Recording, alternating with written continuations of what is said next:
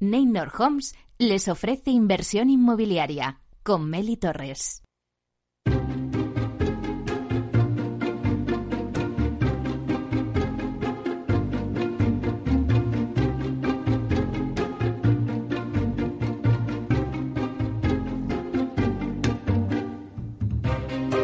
Hola, ¿qué tal? Muy buenos días y bienvenidos a Inversión Inmobiliaria. ¿Quiere invertir en el sector inmobiliario y sacar la mejor rentabilidad a sus propiedades? Entonces no puede perderse este programa porque nuestro objetivo es mantenerle informado de todo lo que ocurre en el sector inmobiliario. Tratamos de dar voz al sector a través de los micrófonos de Capital Radio. Y si está pensando en invertir en el sector, aquí le vamos a dar todas las claves para que realice la mejor operación. Por ello les invitamos a que se queden con nosotros y conozcan los temas que vamos a tratar hoy en el programa y que podrán escuchar también en los podcasts en nuestra página web capitalradio.es.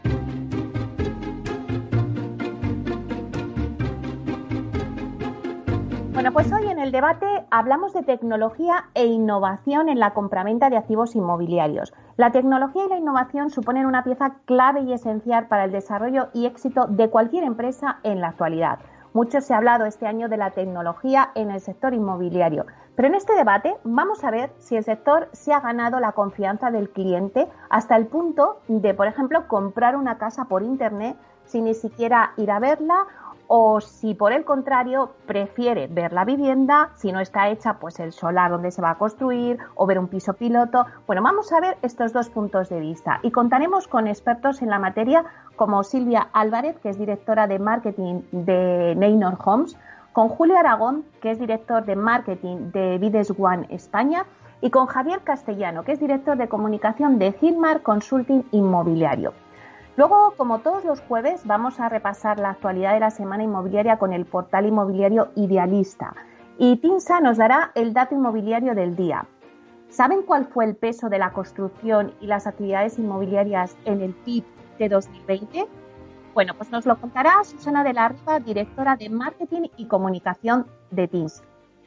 Y seguimos con las noticias y hablamos de cooperativas y lo vamos a hacer con Juan Casares, que es presidente de Concovi, que nos hace un análisis de cómo está afectando la pandemia al sector cooperativista y un poco también veremos las previsiones. Y en nuestra Wikicasa, con Vía Celere, hoy os traemos el término BIM, una metodología colaborativa que nos permite construir los edificios de forma virtual antes de hacerlo físicamente. La entrevista de la semana se la vamos a dedicar a Gaspar González Valenzuela. Es director de sostenibilidad en Sareb, que nos va a contar el acuerdo de la semana pasada que suscribió Sareb con el Ministerio de Transportes, Movilidad y Agencia Urbana para facilitar 10.000 perdón, 10 viviendas para fines sociales. Y de esta forma, pues, Sareb amplía su parque de vivienda social hasta las 15.000 viviendas. Y luego pasaremos a nuestra sección La Vía Sostenible con Vía Agua, que nos trae el acuerdo que han firmado la Fundación Gómez Pintado con la Universidad Politécnica de Madrid para hacer un análisis y calcular la huella de los residuos de construcción y demolición. También le vamos a tomar el pulso al sector Proctec y lo haremos con Diego Bestar, que es consejero delegado de Urbanita que nos dará un repaso a todas las noticias del Proctec. Así que como ven, un programa muy variado y bueno, pues no se lo tienen que perder. Comenzamos.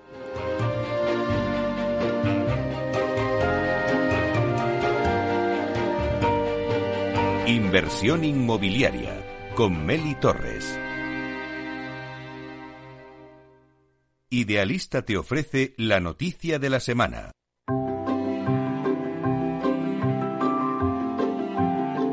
Bueno, pues vamos con las noticias de la semana. Vamos a hacer un repaso a las noticias más destacadas de la mano de Francisco Iñareta, portavoz del portal inmobiliario Idealista. Buenos días, Francisco. Hola, muy buenos días, Meli. ¿Cómo estás? Pues con muchas ganas de hablar contigo y que nos cuentes a ver qué está pasando por las noticias inmobiliarias. Bueno, Meli, tú sabes que nosotros tenemos la oficina justo al lado del Congreso de los Diputados. Eh, Así es. En Madrid.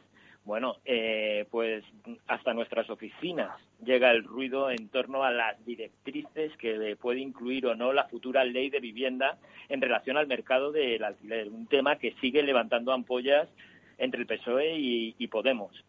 Ya sabes que en, octubre alcanzaron un acuerdo que, bueno, que fue lo que permitió la aprobación de los presupuestos generales del Estado de 2021 y este acuerdo llevaba en su letra pequeña pues aprobar la normativa en el Consejo de Ministros en un plazo máximo de tres meses y con la inclusión de mecanismos necesarios para controlar los precios del alquiler de forma puntual y en las zonas más tensionadas.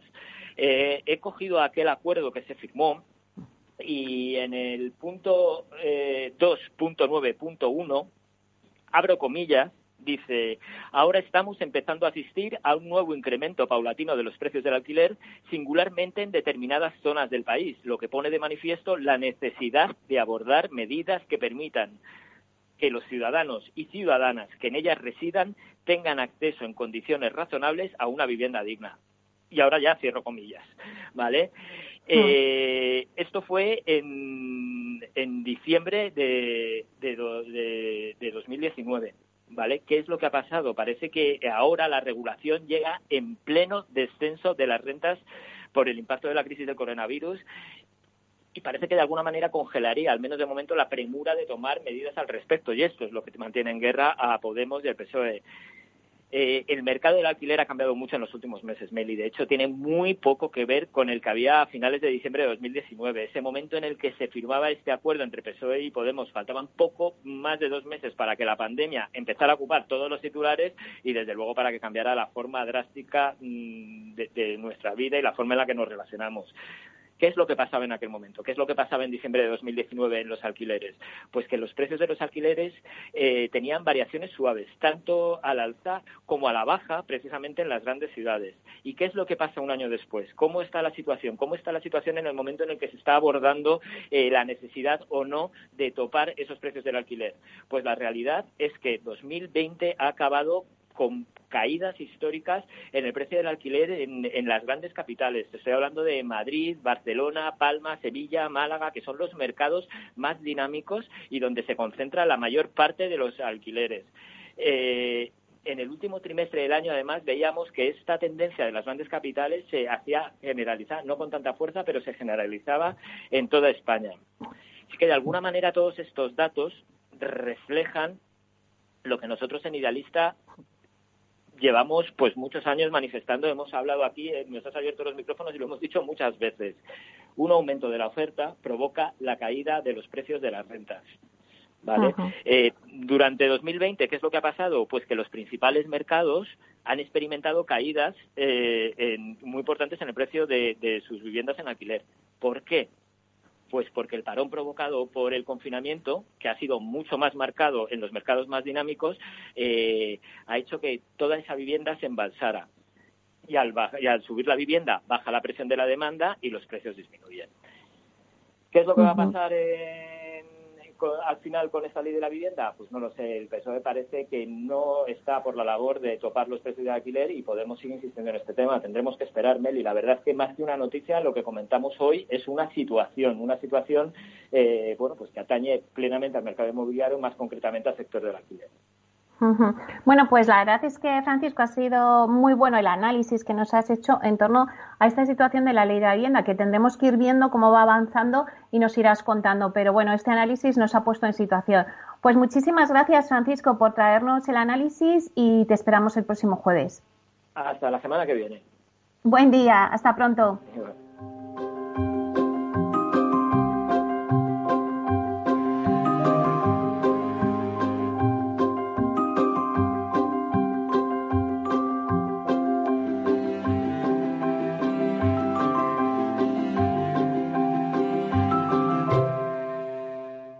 Dato del día con Tinsa.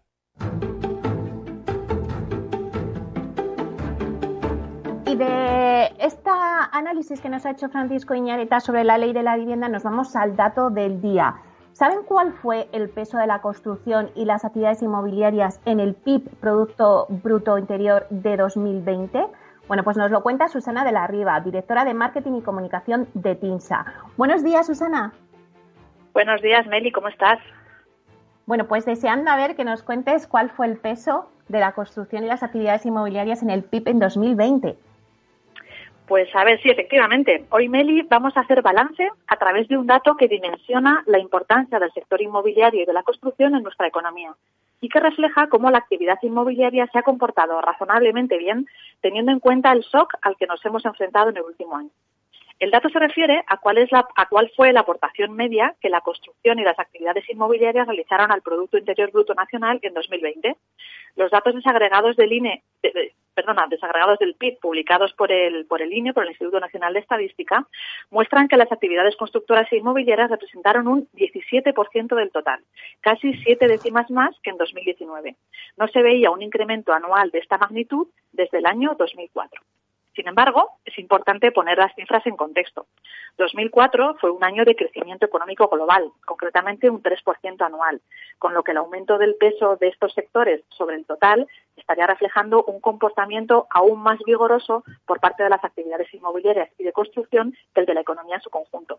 Por el contrario, en 2020, en un contexto de caída del PIB de un 11% anual, el aumento del peso específico de las actividades inmobiliarias y de construcción estaría relacionado con un comportamiento relativamente mejor que el global por parte concretamente de las actividades inmobiliarias, no así de la construcción el subsector de las actividades inmobiliarias registró descensos anuales entre el 3 y el 4,5% durante 2020 frente a caídas de entre el 8% y el 21% que experimentó el PIB en los tres últimos trimestres del año. Frente a este peso actual del 17%, en los últimos 20 años las cotas de menor aportación de estas actividades al PIB nacional se registraron en 2001 y 2017, con algo más de un 15%. El máximo fue un 19,2% en 2008.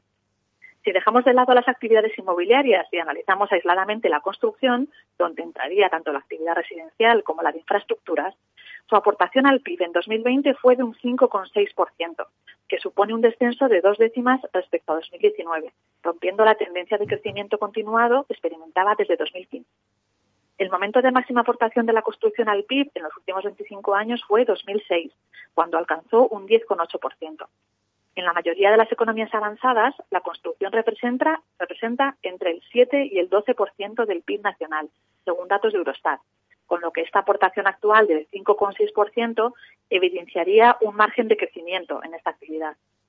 La construcción ha sido uno de los motores de la economía desde finales del siglo XX y también la base de crecimiento del empleo tiene un fuerte componente cíclico y la construcción se caracteriza por una actividad intensiva. Tiene muchas interrelaciones con otros sectores productivos. Ello explica su elevada capacidad de arrastre y de, estimulación de un gran número de actividades económicas, desde la fabricación de materiales hasta actividades como inmobiliarias o seguros. Construcción y la actividad inmobiliaria asociada se alzan, por tanto, como actores destacados en la recuperación que afronta la economía en estos momentos. Saneado y fortalecido tras la anterior crisis de 2007, profesionalizado y con un mayor protagonismo de la tecnología y la industrialización en el proceso constructivo, será complicado realmente que volvamos a ver ese peso conjunto del 19% sobre el PIB que comentaba que llegaron a alcanzar en el año 2008. En un año económicamente complicado, como ha sido 2020, nos quedamos con el dato del 17% de aportación conjunta de las actividades inmobiliarias y de construcción sobre el PIB en 2020 y con el apunte sobre el aparente potencial de crecimiento de un sector estratégico y dinamizador de la economía, como es la construcción, que en 2020 aportó apenas un 5,6% al PIB nacional. Bueno, pues muy interesante, la verdad, el dato que nos has traído. Siempre hay que mirar de referencia el Producto Bruto Interior. Así que muchísimas gracias, Susana. Te esperamos la semana que viene con más datos. Eso es. Muchas gracias a vosotros, Meli. Y nada, buen, buen final de semana y fin de semana. Un abrazo. Un abrazo, hasta pronto.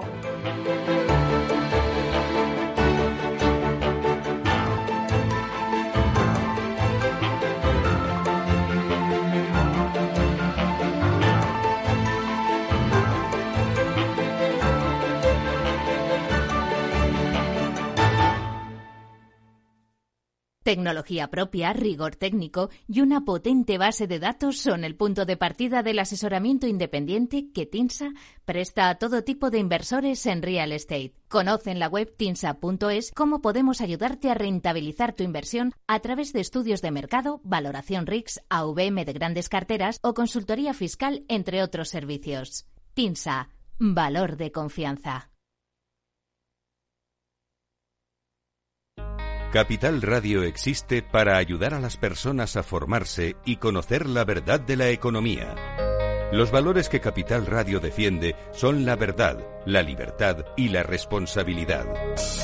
Capital Radio es una empresa independiente que no se identifica con ideologías políticas. Capital Radio está aquí para ayudar a las empresas a comunicar cómo crean valor.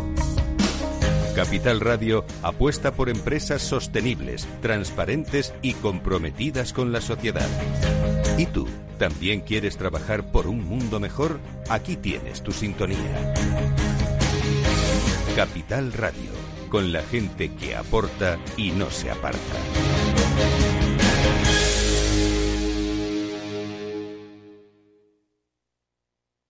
¿Harto de tertulias políticas y de quienes lo saben todo?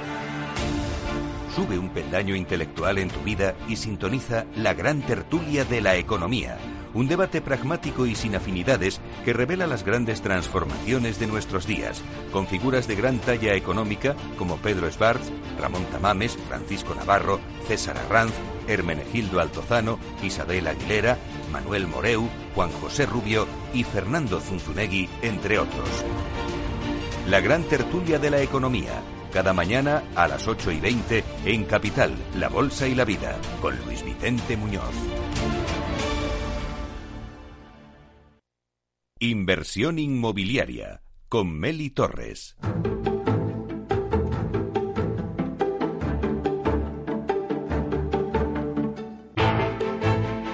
Bueno, pues ahora vamos a hablar sobre eh, las cooperativas. Eh, CONCOVI es la Confederación de Cooperativas de Viviendas de España y en el área de vivienda es el único representante en el sector de la economía social. Hablamos hoy con su presidente, con Juan Casares, para analizar cómo está afectando la pandemia a este sector y un poco las previsiones que tienen. Buenos días, Juan. Hola, Meli, buenos días. Encantado de oírte.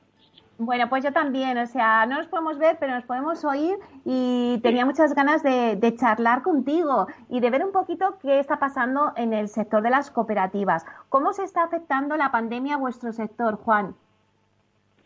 Bueno, las, cooperativas en general, eh, todas eh, y todos los sectores hemos sufrido esta, esta terrible pandemia, eh, sobre todo por lo inédita, ¿verdad? Aquí es es algo, es algo que realmente ha afectado a todo el sector económico, también al social, eh, porque evidentemente eh, no era una no era una cuestión ni la sociedad estaba preparada para afrontar el impacto económico que una crisis sanitaria como esta, repito inédita hasta el momento, pues iba a tener. Las cooperativas hemos resistido, Meli, eh, como en otro tipo de crisis, que repito no es parecida, no han sido parecidas a esta, pero en otro tipo de crisis la economía social ha demostrado su resistencia y su, y su capacidad de amoldarse a las, a las nuevas eh, necesidades y a las duras situaciones. Eh, no obstante, las cooperativas eh, de vivienda han frenado su actividad en, en, el, en el periodo 2020. Desgraciadamente hay que, hay que ser muy, muy rigurosos en esto, muy objetivos, y hemos decrecido Respecto al ejercicio 2019, estamos tratando ya el informe de gestión del año pasado en torno al 15-17%. Eh, hemos pasado de, gestionar eh, en torno a 3.000 millones de euros, algo más de 3.000 millones de euros del año pasado, del año 19, perdón, a, gestionar unos 2.500 millones de euros en, nuestros proyectos en el, en el 2020 pues eso pues es, es, debido a que evidentemente pues ha habido una, una recesión de esos proyectos que tenían que arrancar a lo largo del 20 se han ralentizado, eh, pero con mucho orgullo te puedo decir que es un dato muy importante para nosotros que todos los proyectos que estaban en marcha, es decir, que estaban en curso a lo largo del 20, todos han continuado y todos eh, eh, se han entregado, los que estaban en fecha de entregar, felizmente. Es decir, que las cooperativas es verdad que han frenado proyectos nuevos ¿eh? que, tenían, que se tenían previstos, muchos han arrancado, otros se han quedado en, en, esa lista de espera, pero los que estaban en marcha, Nelly, te tengo que decir, Nelly, te tengo que decir que, que han funcionado todos y todos han continuado hacia adelante. Y Juan, ahora que estamos hablando de cifras, Eh, ¿Cuántas viviendas habéis generado en 2020? Pues mira, exactamente 11.593. Eh, también respecto a las, del, a las del año pasado, que rondábamos las 12.000 viviendas, ¿sabes? Pues hemos bajado eh, hemos bajado un poquito lo que lo que te comento, ¿sabes? Porque porque no se han producido o no se han iniciado procesos que estaban previstos arrancar en el año 2020, pero aún así tenemos casi 11.600 viviendas en proceso de, de, de, entrega, en construcción, que bueno, pues creo que es un dato maravilloso, con 182 cooperativas eh, que tenemos que tenemos en el año 20, el 31 de diciembre, eh, representadas en todo el territorio nacional. Y estas 11.600 viviendas que me cuentas eh, por todo el territorio nacional, ¿no? Me imagino, pero quizás la Comunidad de Madrid, pues igual es la, ha sido la más activa en este sector. Sin duda. Eh, tengo el honor también de presidir la Federación Territorial de la Comunidad de Madrid y tengo los, los datos eh, muy actualizados, pero al cierre del 31 de, de diciembre del 20, pues eh, representábamos algo más del 60% de esas de esas 11.500 viviendas, ¿sabes? Más de 100.000 viviendas se han impulsado en régimen cooperativo en la Comunidad de Madrid y en total, en general, sé que a veces no se suele hablar de ello y, y estamos eh, hartos de pedirle al Ministerio de Trabajo que, que, nos acredite a la economía social la creación de esos puestos de trabajo, que no se lo asigna al sector de la construcción.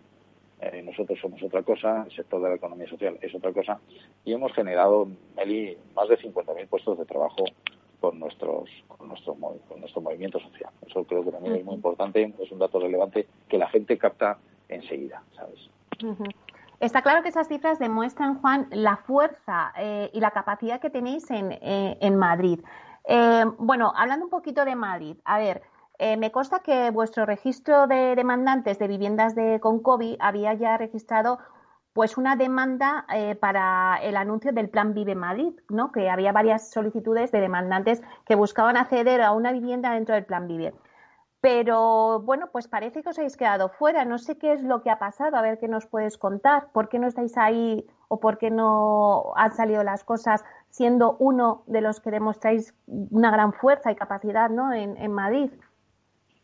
Bueno, eh, es un tema complejo, eh, Meli. Yo, sinceramente, mm, los motivos por los que no se ha diseñado una, un plan estratégico en el que las cooperativas pudiéramos específicamente también poder participar, lo desconozco. Lo desconozco porque la Comunidad de Madrid eh, no me lo ha trasladado. Sí sé los motivos por los que las cooperativas, y en eso sí te puedo contestar eh, ciertamente, por los que las cooperativas no encajamos en el pliego y en el plan Vive de la Comunidad de Madrid. Los motivos por los que se ha decidido así, sinceramente, todavía estoy esperando que se me traslade una explicación tras, tras el comunicado que oficialmente le hicimos llegar a la Consejería diciendo que las cooperativas y las empresas de la economía social quedábamos fuera ¿eh? y tras la nota de prensa que has, que has conocido tú pues hace unos días. ¿no? eh, eh, claro, las cooperativas y las entidades de la economía social quedamos fuera cuando, cuando de facto y, y tácitamente el, el pliego eh, exige que sean constituidas o creadas para el efecto de la puesta en carga de estos suelos públicos para, para, para, para este plan de vivienda en alquiler, sociedades anónimas. Claro, si yo te cuento esto tal como te lo acabo de decir, dices, pues, pues, pues no, hay más, no hay nada más que hablar, ¿no? Claro. Entonces, si, tienen, si tienen que ser sociedades anónimas, eso, eso es así. ¿eh? Pero luego hay otros muchos motivos, es decir, que las sociedades anónimas evidentemente no tengan nada que ver, ni seamos eh, nada parecido a lo que es una sociedad anónima, pues eso ya nos impide poder licitar y ser pues, una de las entidades o empresas que pueden licitar a este concurso. Pero eh, la magnitud, los volúmenes, el, el paquete de inversión que, había diseñado la, la Comunidad de Madrid, en vez de seccionarlo en, lotes menores, en parcelas menores, más asequibles a todo tipo de, de, de, de abanicos y perfiles eh, de, ya no solo de cooperativas, fíjate lo que te digo, hablo también de mis compañeros y amigos promotores de vivienda. Aquí todos cabemos y somos todos necesarios, ¿no? Pues yo no sé qué opinarán la Asociación de Promotores de Vivienda, amigos nuestros, ¿no? Pero efectivamente me parece que esto ha quedado diseñado solo única y exclusivamente a grandes eh, entidades de, de, de, grande, de gran capital, ¿no? Entonces, bueno, oye, si eso, sinceramente te lo digo, Meli, lo he dicho ya previamente incluso por escrito, si eso beneficia a que haya o se le permita ese acceso a la vivienda a los madrileños en régimen de alquiler, si eso genera empleo, si efectivamente esas medidas, eh, que evidentemente creo que, está quedando claro que no comparto que se haya quedado fuera un sector tan importante como el de la economía social, pero si aún así sirviera para cumplir el objetivo y, que los madrileños y los jóvenes madrileños pudieran acceder a esa vivienda y a esa modalidad de vivienda en régimen de alquiler, oye, pues bienvenido sea. Solo espero y pido, Meli, que la Comunidad de Madrid, igual que por los motivos que sea, ha, reservado suelo público para las sociedades anónimas, ahora eh, lance la noticia o, diseñe, eh, en colaboración con Concovi, que siempre la ha tenido, por supuesto, ellos lo saben, eh, pues un paquete de suelo para que podamos participar también las entidades sin ánimo de lucro y que podamos poner a disposición de los madrileños esas viviendas que, como bien dices, ya teníamos clasificadas miles de solicitudes, te estoy hablando de más de 5.000 solicitudes en la Comunidad de Madrid, para que con COVID pudiera presentarse con estos con estas licitadores, con, estos solicitantes, con estos DNIs, con estas familias en definitiva al Plan Vive. No ha podido ser, una lástima, espero que, tengamos otra oportunidad. Bueno, pues a ver si es así, Juan, lo deseamos todos. Y bueno, pues cuéntame un poquito en qué proyectos estáis trabajando ahora con los ayuntamientos en estos minutos que aún nos quedan. Bueno, con los ayuntamientos, bueno, las entidades de economía social, las empresas de, economía social, eh, hablo en todos mis, compañeros y familias, ¿no? En las que estamos representados en CEPES a nivel nacional y en FECOMA, en la Comunidad de Madrid, ¿eh? Eh, con COVID la Federación de Madrid es su, su, pata o su, o su área de vivienda en cada una de estas dos entidades intersectoriales, estamos colaborando para, para impulsar eh, esa colaboración famosa y tan ya utilizada y aplicada, colaboración público-privada, ¿no? Pero el principal proyecto que tenemos hoy, porque creo que además es reflejo, es reflejo de, toda España, es con, como preguntas específicamente por ayuntamientos, que también estamos trabajando con el Ministerio de Transporte, Movilidad y Agenda Urbana para el Plan 20.000, eh, eh, estamos trabajando muy estrechamente con el Ayuntamiento de Madrid. Y además me siento muy orgulloso de ello y muy orgulloso de ellos, de este gobierno local porque si Dios quiere eh, podremos y espero podértelo a ti trasladar en primicia y que puedas hacer incluso un programa. Hemos estado el alcalde de Madrid y yo en tu en tu programa eh, compartiendo compartiendo eh, unos minutos y pudiendo hablar de, esa estrecha colaboración que tenemos con ellos.